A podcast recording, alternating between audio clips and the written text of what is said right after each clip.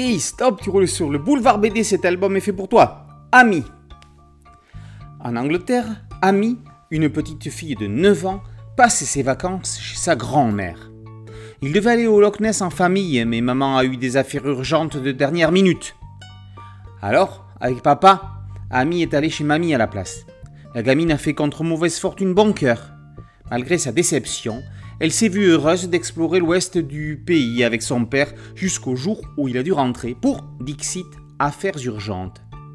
Avec mamie, c'est un autre temps qui s'écoule. Radio, tasse de thé, tricot. La matriarche entreprend de faire apprendre et de donner le goût du tricotage à sa petite fille. Résumé comme ça sur le papier, cet album n'a rien de passionnant. Une petite fille, toute seule avec sa grand-mère, avec son père, elles font du tricot. Ouais, bof. Et pourtant, il se passe quelque chose de magique avec ce livre.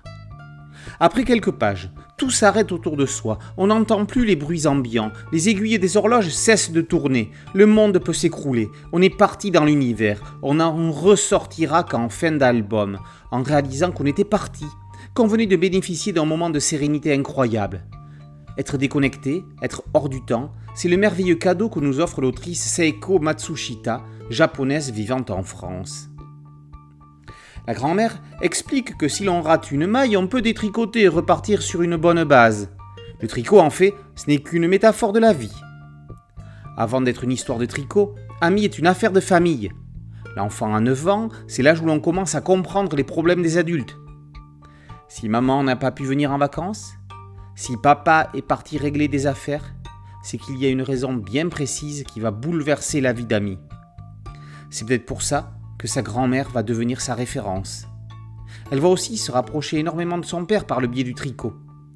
En fait, la mamie ne serait-elle pas une soigneuse dame dont le médicament serait l'art des aiguilles et du crochet? En unique ton rouge et vert, Seiko Matsushita est dans une douceur graphique. Même si on n'est pas dans le même style, le livre est arrangé à côté de ceux de Anne Hofer, voir le générique de L'île aux enfants ou Les grandes vacances juillet 1959 paru chez ID+ et ceux de Vivienne Cubos, plus connue sous le nom de Sarah Kay. Ami, c'est une histoire de transmission et de retour aux vraies valeurs.